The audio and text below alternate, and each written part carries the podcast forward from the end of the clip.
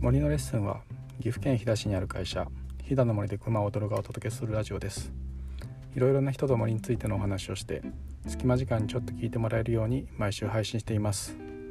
飛騨で滞在制作をしてくれた彫刻家石村まなみさんとのお話の最終回です。うん、最近古い家具を、うんん何でもそうですけど建物もうん。家具もどうやってリノベーションして、うんうんあのいくかってそれはデザイン性も含めて、うん。うんですけどそうその流れってすごく多分大事だと思うんですうんよ。うん。すごく手間がかかうんるじゃないですか。うん。そうですね。う。んから手間がかかるからこそ、大事にしてくれるっていうか、やっぱりその新しい新築 じゃないそのやっぱり年を取ったからこそ感じるものっていうのを多分うん。新しい今若い子たちって多分感じてうんて、うん。で今物が溢れてるからこそ、うん。うん今の子って多分自分でなんか物でここれ何なんだろうってなるじゃないですか。なんかこういうのとか なんかノートとか。はい。よりもやっぱなんかこうお金を稼ぐよりも何かこう、自分でこう作って逆に行きたいみたいなそういう逆行してると思うんですけど、うんうん昔はこう一個一個自分たちで作ってもうなんか楽したいっていうところからうん今便利な世の中になって。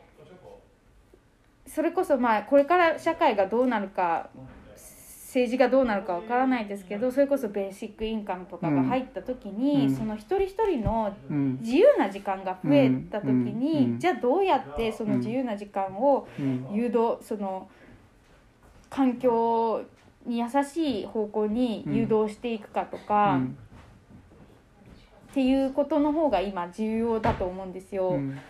うんなんかそういうところでうん。本当にそれこそ、うん。あのー家具を新しくバンバン量産するよりも、うん。そういう人たちを集めてこう、何か作らせるとかなんかそういうことの方がきっと多分重要なんじゃないかなって、うん思いますね。うん。なんか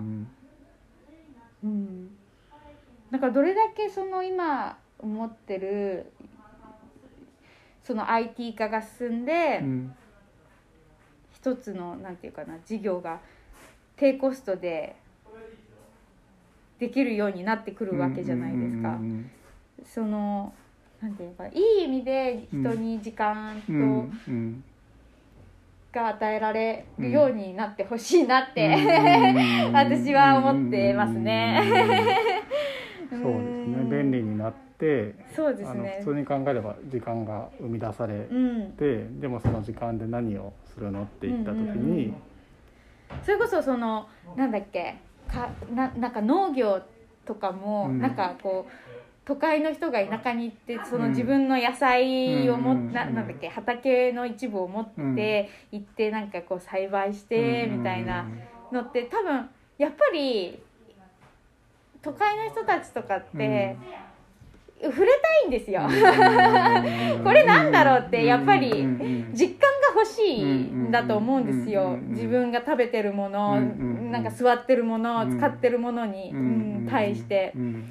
だからどうやってそういうその経験をさせるかっていう方がうん。今は重要なんじゃないかなって、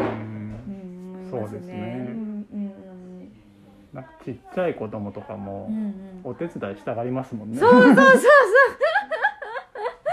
なんかみんなやりたいしそれをまあその経済合理性みたいなことで言うと、うん。せっかく便利になったのにそんな不便なことをっていう、まあ、不便っていう言葉になるかもしれないけど、うん。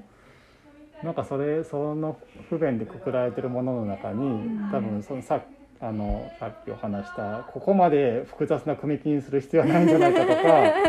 その目標だったりとか、うん。なんかそういうことが含まれてるんだろうなと。うん。思うしだからその中で不便で切り捨てずにそこにある価値とか、うん。そのまあ地域の循環だったりとか、うん。人の豊かさみたいなことを考えると、うん。それって大事なんじゃないのみたいなことをうん伝えていったりとかその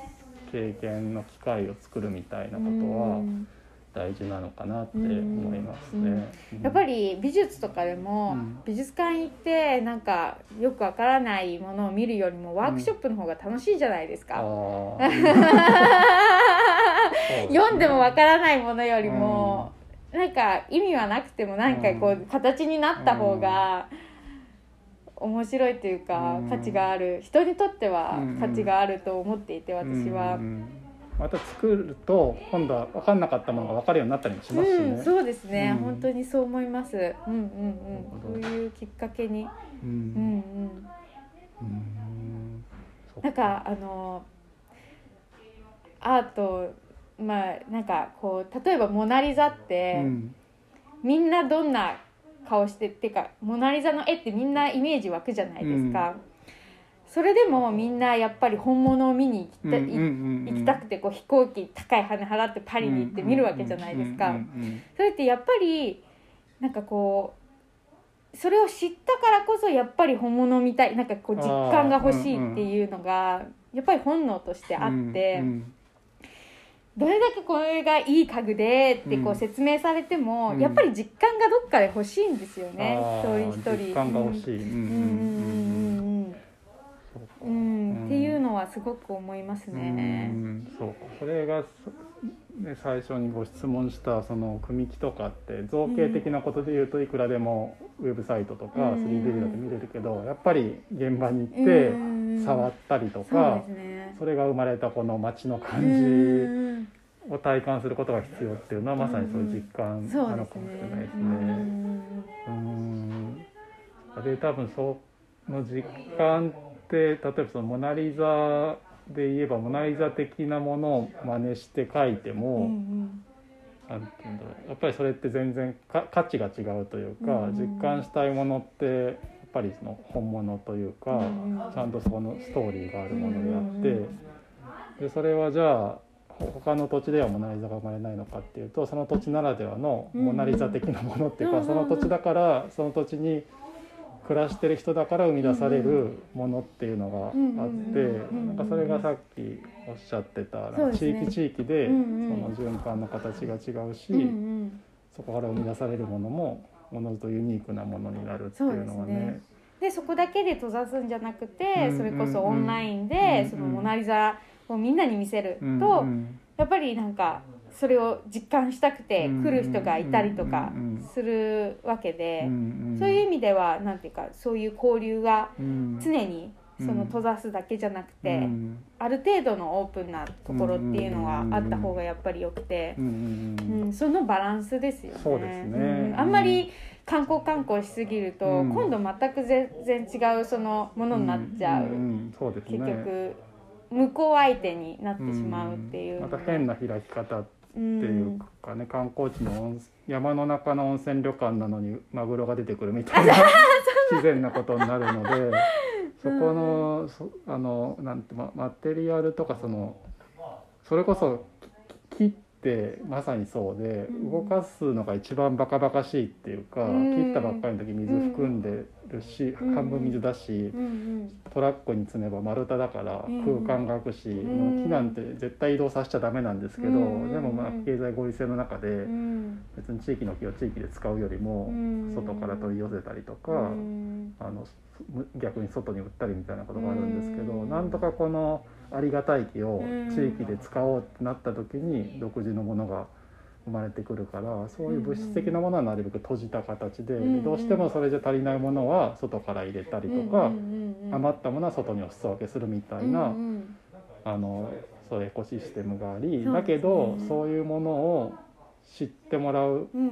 うのをより開いて、でそこにいる人たちも自分たちはこうしてるけど外だとこうしてるっていう情報がしっかり入ってるっていうのはすごく、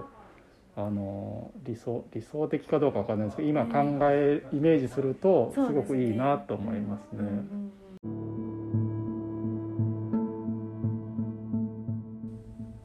最後までお聞きくださりありがとうございました。次回は1週間後に配信予定ですのでどうぞお楽しみに。